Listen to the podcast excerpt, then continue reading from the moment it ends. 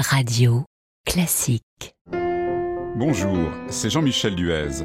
Je vais vous raconter comment la création de Samson et Dalila a été un long chemin semé d'embûches. Rien n'a été épargné à Saint-Saëns. Bienvenue dans Backstage, le podcast de Radio Classique qui vous révèle le secret des grandes œuvres.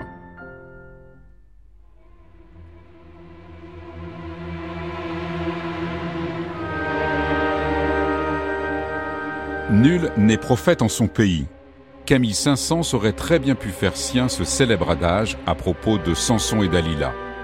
Car figurez-vous que c'est en Allemagne, à Weimar, dans une traduction en allemand, qu'a été créé ce qui est aujourd'hui l'un des chefs-d'œuvre de l'opéra français. Et ce paradoxe, cette aberration pourrait-on dire, n'est que le dernier avatar d'une longue série de difficultés qui ont émaillé l'histoire de cet ouvrage.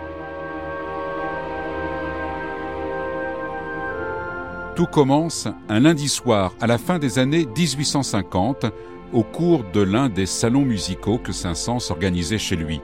L'un des participants, un vieil amateur de musique, dira par la suite Saint-Saëns, lui suggère de s'intéresser au livret du Samson que Voltaire avait écrit et que Rameau avait mis en musique en 1732, un ouvrage qui d'ailleurs n'avait jamais vu le jour.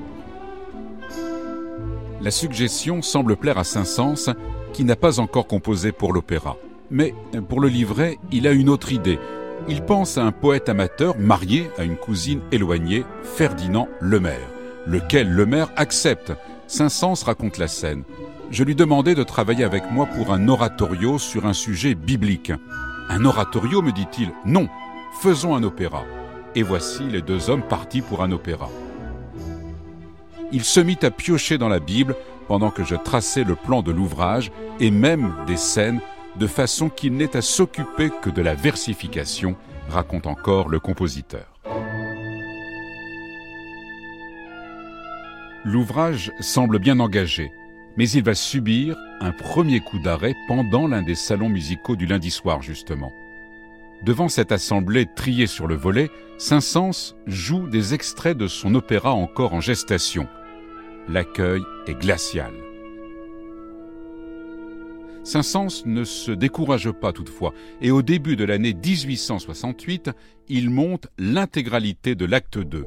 L'effet fut meilleur, mais si peu encourageant que j'avais fini par ne plus m'occuper de cet ouvrage chimérique. Les années passèrent, racontera par la suite Saint-Saëns. Les années passèrent, deux années exactement, jusqu'à ce jour de 1870 à Weimar où Saint-Saëns rencontre Liszt. Il lui fait part de son projet et des difficultés auxquelles il est confronté. Sans hésitation et paraît-il sans même regarder la partition, Liszt lui conseille de reprendre le travail. Il s'engage même à monter l'ouvrage lorsqu'il sera terminé. Quatre années s'écoulent encore jusqu'au 20 août 1874. Son amie de toujours, la célèbre cantatrice Pauline Viardot, veut lui donner un coup de pouce. Alors, elle a organisé une représentation privée de l'acte 2, à laquelle elle a invité le directeur de l'Opéra de Paris. Pauline Viardot chante le rôle de Dalila, en particulier le célèbre et sensuel air Mon cœur s'ouvre à ta voix.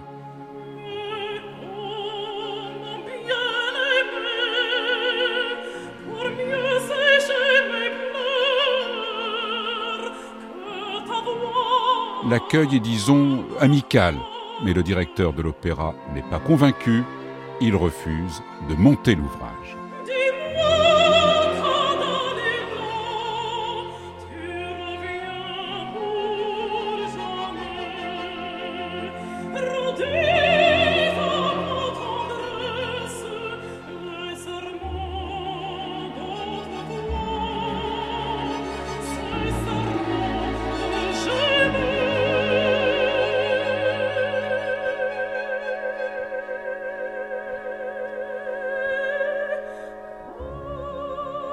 L'année suivante, le 26 mars 1875, c'est le premier acte cette fois qui est donné, avec orchestre, au Châtelet.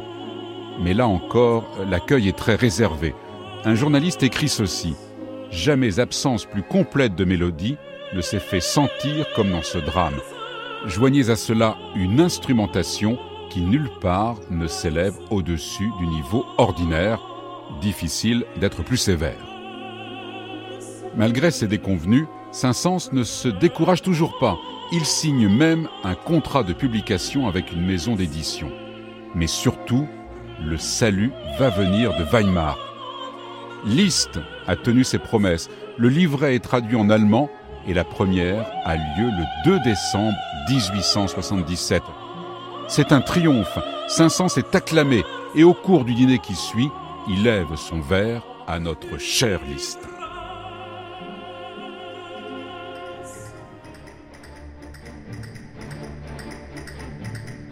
D'autres villes suivent, Bruxelles, Hambourg, Cologne, Dresde, Prague, avec à chaque fois le même succès. En revanche, toujours aucune perspective à Paris.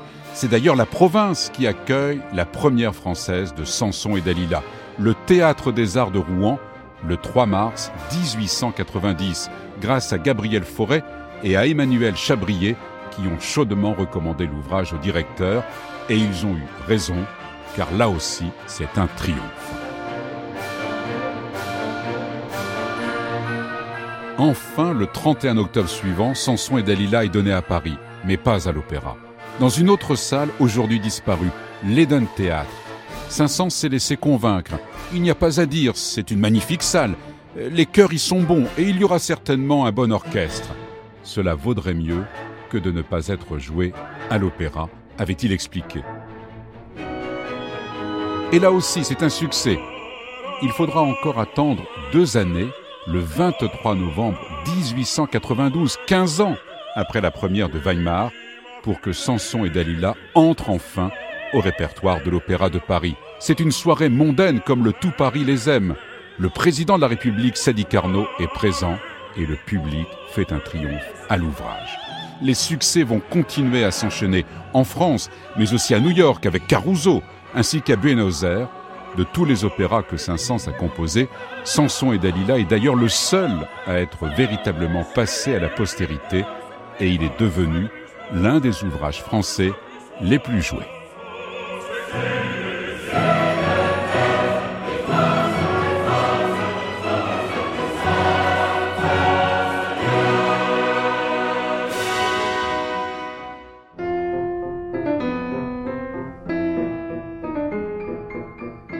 Prochain épisode de Backstage, l'héroïque de Beethoven, Sixtine de Gournay vous racontera le secret de ce sommet de la musique symphonique.